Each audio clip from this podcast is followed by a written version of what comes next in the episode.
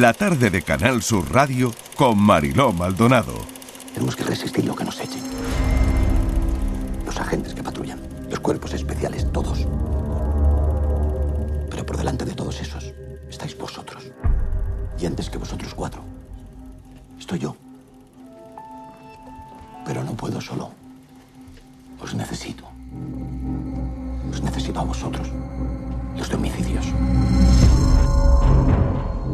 ¿Cuántas llevas exactamente? Cinco. ¿Similitud con la autopsia anterior? ¿Creéis que ha sido el mismo tío? La llegada de Benedicto XVI. Oye, no me acuerdo de lo que cené ayer. Me voy a acordar de todo un informe. Pero tú eres policía o qué cojones eres tú. Padre Maggi, el inspector Velarde. Es grave. Con la visita del Santo Papa no nos podemos permitir una cosa como esta. Discreción absoluta. ¡Policía! ¡Todos a rico! ¡Vamos! Imagínate que lo tienes delante. ¿Qué harías? Tú ya sabes lo que yo haría.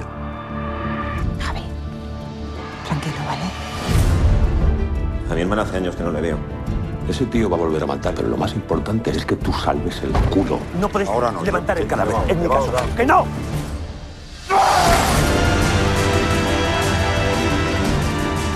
Tiene que haber un registro. Hazlo bien, ¿eh? ¿Y qué estudian? Te quiero. Necesito apoyo ya. Sospechoso a la fuga. ¡Al pie!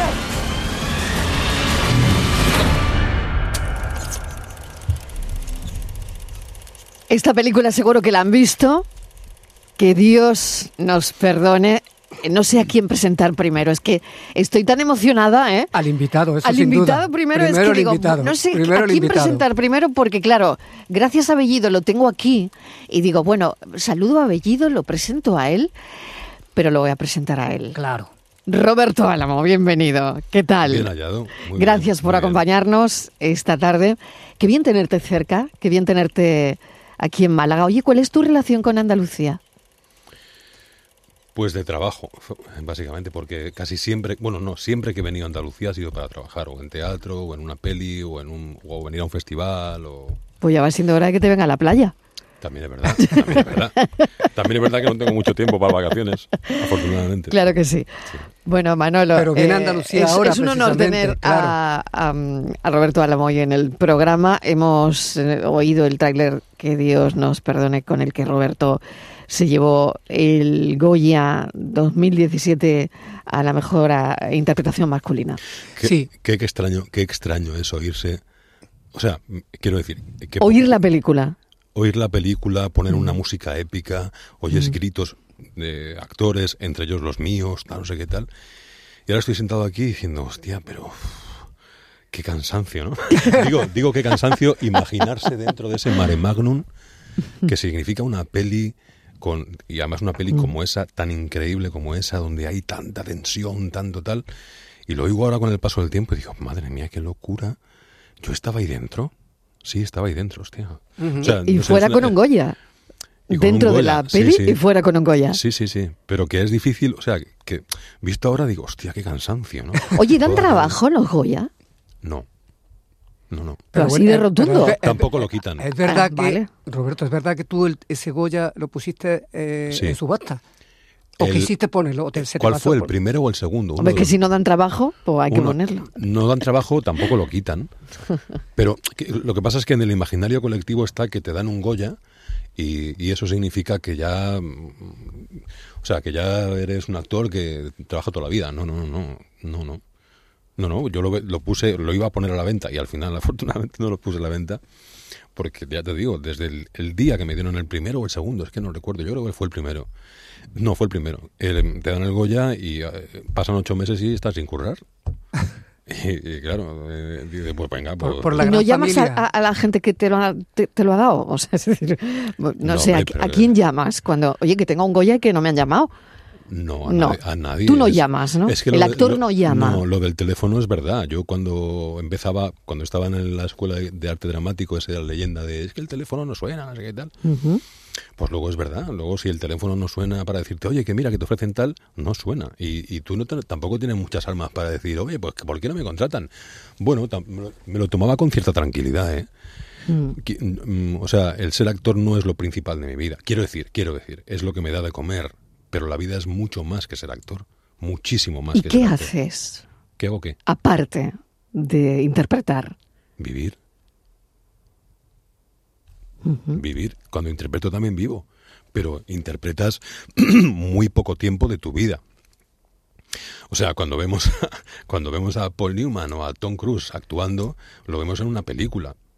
Pero los 365 días del año, aparte de la película, que puede ser un mes o dos meses, vives, vives con tu familia, socializas, vas a comprar el pan. No, no estás ahí pegando gritos ahí en en mitad de una película o besando a tu mujer en una película o matando a otro. No, no, estás ahí en tu casa o dando un paseo o, o- la compra. Pensando en nuevos proyectos y en que ese teléfono suene, ¿no? Sí, claro, porque vives de ello, claro. Bueno, y también eh, ocurren otras cosas en la vida de un actor, y en el caso de Roberto Álamo, hoy está aquí porque va a participar en el programa Una de Cine, pero también porque dentro de nada, después del puente, va hasta Berja, en la provincia de Almería, donde va a recibir el premio de honor de su festival de cine. Sí, no sé, yo pienso, siempre lo digo, digo, lo mismo se han equivocado, pero como no me han llamado para Yo- decirme yo nos creo hemos no. equivocado, digo, Yo pues será no. verdad. No, es verdad, porque además... Uno de piensa eso, ¿eh? Además de Yo recibir el eso. premio, tú también vas un poco a impartir una clase, ¿no? Sí, eso sí, a impartir un, un taller que, que desde hace tres años o así, si tengo tiempo entre una peli o tengo tiempo libre, pues me contratan y imparto talleres a actores, sí, y actrices. ¿Y, Sobre- y- y sobre qué? A ver, ¿qué- Actuar, mi taller se llama Actuar desde la relajación. ¿y cómo lo haces? Joder, tía, pues... pues Es que me parece determinadas- muy complicado. Determinadas herramientas. Yo igual siempre digo que es eh, antinatural ponerse delante de un público, quedarse quieto y que en el silencio 500 personas te estén mirando, o en una pantalla, o en una película, un set de rodaje, y en el silencio uno se quede quieto mirando al infinito y diga, ser o no ser. Eso es antinatural. Quiero decir, es antinatural porque el, el ser humano no está construido para eso. El ser humano desde las cavernas, pues imagino que se pone delante de la gente, sube una piedra y en el idioma de las cavernas decían, que vienen los dinosaurios o vamos a la guerra. Pero no se quedan quietos mirando a los demás y diciendo, hola. Claro. Es antinatural. Entonces, eso genera tensión en los seres humanos, en los actores también. Pero hay herramientas con las cuales tú puedes eh, trabajar para que esa tensión disminuya muchísimo y puedas actuar y trabajar relajadamente y no con tensión. Es decir, disfrutar, disfrutar placenteramente del trabajo y no sufrirlo. Pues Roberto, yo veo que eso mm, em, podría llegar también a la gente que se dedica a los medios, cosa. a cualquier cosa, Sí, ¿no? sí, Eh, Pues en nuestro caso, En nuestro caso es ¿no? bastante necesario. Por ejemplo, cuando haces televisión, ¿no? Llegas, eh, te ponen una marca, ¿no? Llega la marca, eh, tal, y Claro. ahora di buenas tardes, pero suelta el guion, pero no, tiene que ser el guion para que el otro tenga el pie para lanzar el vídeo y Sí. tal. Todo eso es como tú dices, Roberto, no lo hacemos con relajación. Claro. Todo lo contrario, Y lo hacemos está- con tensión y no eres tú. Porque además llevas una vida encima. Eso O es. sea, no eres, no, no somos seres- todo el mundo, todo el mundo, ¿eh? no digo actores, ni, no, no, de los fruteros, ingenieros, médicos, lo que sea. Todo el mundo tiene una vida encima. Y con esa vida a cuestas va a trabajar. Un día estás bien, un día estás peor, un día estás mal, un día estás triste, un día estás alegre. Pero claro, en, en mi terreno, que es la actuación, bueno, pues yo humildemente pues ofrezco ciertas herramientas para que ese, ese estés como estés sea más o menos placentero. Qué interesante. Eh, tú decides, le- he leído varias Sí. veces además en tus entrevistas, ser actor el día que ves Días de Vinos De- y Rosas de ¿no? vino, sí. de Jack Lemmon, cuando Jack el, Lemmon. Jack Lemmon eh, atormentado por su alcoholismo Sí. y ahí es cuando tú dices... Con oh, 12 años. Y además que te llega esa película tanto que te emociona. Sí, sí, con- es que no es una película para niños, desde luego, pero yo me acuerdo la echaron en la 2 una noche y hacían ciclos, ¿no? Hacían ciclos en la 2 hace muchos años, obviamente. Y ese, ese mes, digamos, era de Jack Lemmon, películas de Jack Lemmon todos los martes y los jueves, no me acuerdo. Y con 12 años pues vi una, una fotografía que me llamó mucho la atención en el TP, en el famoso TP, Sí. que era un- en blanco y negro, muy dramática, como Mm. Jack Lemmon tirando en el suelo, así como que queriendo coger una botella. No sé, con 12 años dije, uy, me, me- me- jueves a las 10 de la noche. Y entonces estaba en casa y como no estaban mis padres, mis hermanos y tal, y yo dije, bueno, con 12 años, pues la puse la, la 2, el UHF que era entonces, o algo así. Y, y empezó la película y me senté a verla, sentó mi padre, mis hermanos, tal. Y, y cuando terminó la película, eh, o sea, yo recuerdo, digo, no es una película para niños, ¿eh? Pero afortunadamente, no sé por qué, que es impresionante la película, muy impre- trata sobre el alcoholismo y tal. Me recuerdo que terminó la película en los títulos de crédito, luego ya lo sé, con la música de Henry Mancini y todo esto, me fui a mi habitación y me puse a llorar desconsoladamente y mi pensamiento era, "Uf, hostia, me, gustaría provocar en la gente esto que Jack Lemmon ha provocado en mí. Y es que yo sabía que tenía 12 años, no tenía 6, sabía que esos eran actores, que era una película. Y esa interpretación me hizo, me hizo removerme, me hizo, hostia, hostia, lo que está pasando aquí, pero era consciente de que eran actores. Entonces, ese pensamiento es el que me llevó a ser actor. Es decir, yo quiero provocar algo, aunque sea en una persona en el mundo, en mi vida, que sea similar a esto. Que vea algo y algo cambie en ellos, que les haga vibrar, que les haga emocionarse, que les haga pensar. Esa fue la raíz de todo. Roberto, ¿cómo es ese recorrido? ¿no? Fíjate, desde que tienes 12 años, ¿no? Mm. Sí. Pasas por un montón de, de personajes. ¿Cómo se mete uno en el papel de Urtain? Con mucho cuidado. pues eh, estudiándolo y, y ha- haciendo algo que, que yo en, los, en mi taller siempre digo, que es eh, que para mí, lo- o mm, quizá lo más importante de un actor o de una actriz es la vulnerabilidad. El que seas vulnerable. En la vida, ¿eh? No digo en el trabajito. No, no. Que seas vulnerable en la vida. Me importa si eres mujer o hombre, lo que seas. Vulnerable. Y desde la vulnerabilidad se puede hacer al mayor villano o al, al- a la persona más pobre y más eh, humilde del mundo. Si eres vulnerable. Si no, tú, eh, es muy limitante. Si no eres... Quiero decir, es que esto es muy largo de explicar. Vamos a ver, yo, claro que todo el mundo es vulnerable. Todo el mundo es vulnerable. Incluso aquellos que no lo parecen lo son. La cuestión está en sacarlo a la vida, la vulnerabilidad. Y el actor tiene que sacar obligatoriamente, en mi opinión, la vulnerabilidad a flor de piel. Y desde ahí puedes hacer cualquier o casi cualquier papel. Desde ahí entré en On Time, desde la vulnerabilidad. Fue magnífica esa obra. Eh, un, día creo que te sustituyó Antonio de la Torre, ¿no? Efectivamente. Premio Max, si no me Cuando equivoco. fueron a Japón. Sí, sí. ¿Tú estabas liado con alguna película o Sí, algo? no, no pudiste, podía hacerlo y él viajó a Japón y, y hizo New Times, sí, sí, en dos funciones o no sé, sí, sí. Ese, eso fue el punto ¿no? de inflexión en tu, en tu carrera. Sí, sí, sí. Yo era completamente desconocido, menos para la gente que me había visto con Animalario en el teatro. Y no- no- bueno, la- se dieron muchas circunstancias positivas y es que el montaje era impresionante, no lo digo yo, lo dice todo el mundo que lo vio. Han pasado 15 años y mensualmente yo recibo mails de gente que no conozco a día de hoy. Vamos, lo puedo enseñar luego si queréis. 10, 12 mails al mes de gente que no conozco que me dijo, ¿cuándo vuelve Urtain? ¿Cuándo lo ponen? O sea, que fue... Se juntó todo, un gran director, un gran equipo técnico, una historia increíble, Mm. una historia llena de humanidad y de vulnerabilidad. Y una manera de hacerlo que no era teatral en el mal sentido, digo, que era poco creíble, sino que era muy teatral, pero era muy creíble, la gente se creía lo que pasaba ahí. Y sí, efectivamente me abrió mogollón de puertas. Eh, pasé de ser completamente desconocido, digamos, en Ujú. audiovisual, a ofrecerme cine, a ofrecerme series, a ofrecerme... Es que Urtain es que es- justo responde a lo que tú has dicho. Era un gigante vulnerable. Sí.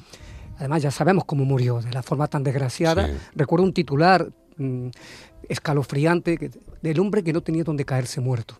Joder, vaya, también... Tela, ¿no? Qué Eh, fuerte, ¿no? ¿eh? Tremendo, ¿no? Teniendo en cuenta, Alucinante. teniendo en Lo que pasó. cómo fue ¿Cómo fallecimiento. Claro, ¿Cómo por eso, fue? por eso precisamente. ¿Y, y cómo fue? Con, habrá gente que no lo sepa, gente Fue joven fue un suicidio. que esté escuchando suicidó, este programa.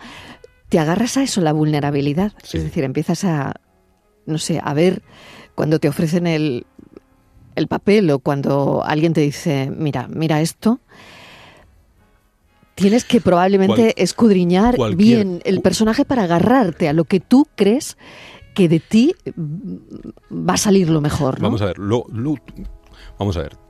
Tú luego puedes hacer un buen trabajo o un trabajo fallido. Eso no somos dioses, es que todo el mundo le pasa. Luego tú puedes prepararte todo lo que tal y luego la peli falla, tú fallas, lo que sea. Pero es cierto que desde a mí, por lo menos, cuando me ofrecen cualquier papel, cualquier papel, lo que busco es cuál es la vulnerabilidad de esa persona, de ese ser humano que me ofrecen. Y desde ahí lo ataco sea un criminal, o sea un panadero, o sea quien sea. ¿Cuál es su vulnerabilidad? Y desde ahí me manejo bien. Si no, yo creo que se tiene el, el- el- el- la, estás a un paso de caer en el cliché. ¿Es un asesino? Pues voy a hacer un asesino. ¿Es un panadero? Voy a hacer un panadero. Sí, sí, voy a hacer un asesino, un panadero. Pero ¿qué le pasa a ese pavo? ¿Cuál es su vulnerabilidad? ¿Por qué es así? ¿Quién, Bueno, quién te da a ti esa herramienta? ¿Quién te da a ti esa clave? ¿Quién te da esa llave? ¿Lo descubres tú mismo? mi propia vulnerabilidad. ¿Hay alguien que te lo enseña? mi propia vulnerabilidad. Y bueno, eh, por supuesto en la escuela en la que estudié, Cristina Rota hacía hincapié en ello, pero es que uno descubre lo que necesita, yo creo, viviendo. Y, y, bueno, pues no sé, mi vulnerabilidad la descubrí yo, bueno, yo con ayuda de los seres humanos que me rodeaban, no lo sé. Me estás poniendo a huevo la pregunta. Dime. ¿Qué te hace vulnerable? Yo creo que no, no, no hay algo que me haga vulnerable. Uno es vulnerable desde que nace. Otra cosa es que uno, cuando nacemos, somos vulnerables de to- en todos los aspectos. Para empezar, si no tienes a alguien al lado que te cuide, te mueres porque no puedes comer, no puedes andar, no puedes... Pero luego eh, sobrevivimos con armas o con herramientas que, que nos hacen pensar que ya no somos vulnerables pero seguimos siendo vulnerables porque somos seres humanos. Tía, es que, es que mm, no somos dioses, somos vulnerables a todo, a, a- a- a- a una mirada, a una frase, a una, a una sensación, a una... Somos vulnerables todo el tiempo, todo el tiempo. Si no lo ves, o si alguien no lo ve, mm, no es que no lo tenga, es que a lo mejor no, no puede percibirlo todavía, pero somos vulnerables. Por eso digo que no es que, no es que algo me haga vulnerable, es que soy vulnerable. Hemos ido, Roberto, a la infancia, eh, a esos 12 años en el salón de casa con tu familia, viendo una peli de Jack Lemmon que, bueno, que te hace pensar en que te querías dedicar a esto. Pero, ¿qué recuerdas del patio del colegio? Creo que nos define mucho a veces lo que nos haya pasado ahí, porque es un, es un lugar común, es un sitio donde, donde ahí eh, hemos pasado tiempo todos, ¿no? ¿Tú qué recuerdas del patio de tu cole? Bueno, eh, mm, no, no algo muy diferente al resto de la población mundial, imagino. Recuerdo momentos felices, recuerdos tris- tristes también. Había algo que es verdad que no era un, no era un chico, lo que se dice, de pandilla, o, muy... era excesivamente tímido. Eh, hablaba muy mal, o sea, que cuando digo hablaba muy mal es que al ser tan tímido, incluso tenía la voz para adentro, pero había algo que me salvaba y que luego también entronca con lo que me has preguntado de por qué. Eh, yo cantaba muy bien, muy bien, y, tocaba la guitarra desde muy pequeño. Entonces a veces me llevaba la, guitarra al recreo y me ponía a cantar allí en un rinconcillo mis canciones de los Beatles y no sé qué tal. Y entonces venían las chicas y decían, ay, ay, qué guapo, qué guapo. No era guapo, obviamente, pero aquella sensación de pasar de ser invisible por mi timidez, por mi manera mm, abrupta de hablar o por mi dificultad para hablar con la gente, porque se me Mm. quedaba para adentro y tal. Aquel simple hecho de coger una guitarra, que era algo refinado, porque es instrumento, cantar, cantaba muy bien y que luego, insisto, las chicas y los chicos venían y decían, joder, que me encanta. Pues em, no sé, eso también entronca con lo que te decía de, de- tiene que ver algo con lo de ser actor, de, de ser visto. Mm. Ser visto no por ego, no por aquí estoy yo, sino ser visto para ser tenido en cuenta. ¿Y has seguido tocando? Sí, claro. Sí, sí. Yo Muy toco la guitarra y toco el piano, sí. Muy bien. Roberto, em, última cuestión, ¿con quién te gustaría Mm. trabajar? No sé, sé que es ¿Tienes en mente algo que te gustaría hacer? Eh, ¿Con quién? Eh, pues mira, me encantaría trabajar con, con tal director. Con... ¿Eres de estas personas, estos actores que, que les gusta que, pues no sé, que alguien se... ¿Te pasara un guion? ¿Un guion de algo que, pues, que te gustara hacer? La verdad es que no. ¿No?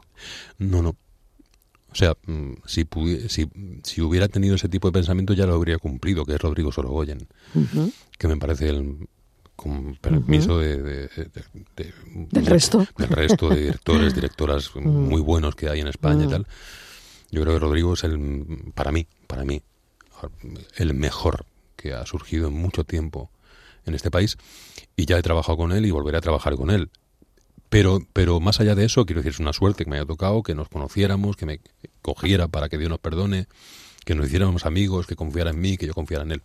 Pero, más allá de eso, no hay, tía, no hay, no me pasa esto de me encantaría trabajar con este, con esta.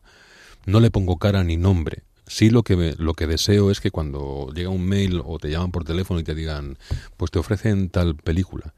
No sé qué la va a dirigir, no sé qué la va a hacer, pero cuando yo lo lea me emocione. No digo que me emocione porque llore, digo que me emocione, aunque sea una comedia o un drama, pero que yo lo lea y diga, esto está bien. No sé si luego va a ser un éxito o no, no sé si lo va a haber gente o no, pero esto que estoy leyendo me toca, me emociona. Eso es lo que a mí me, mueve, la verdad. Roberto Álamo, mil gracias. Ha sido una charla, a mí me ha encantado. Así y que... con esta música más todavía. Gracias por tanto, Roberto Álamo. un beso, cuídate mucho. Un placer. Disfruta de Andalucía, disfruta de Málaga. Muchas gracias, gracias.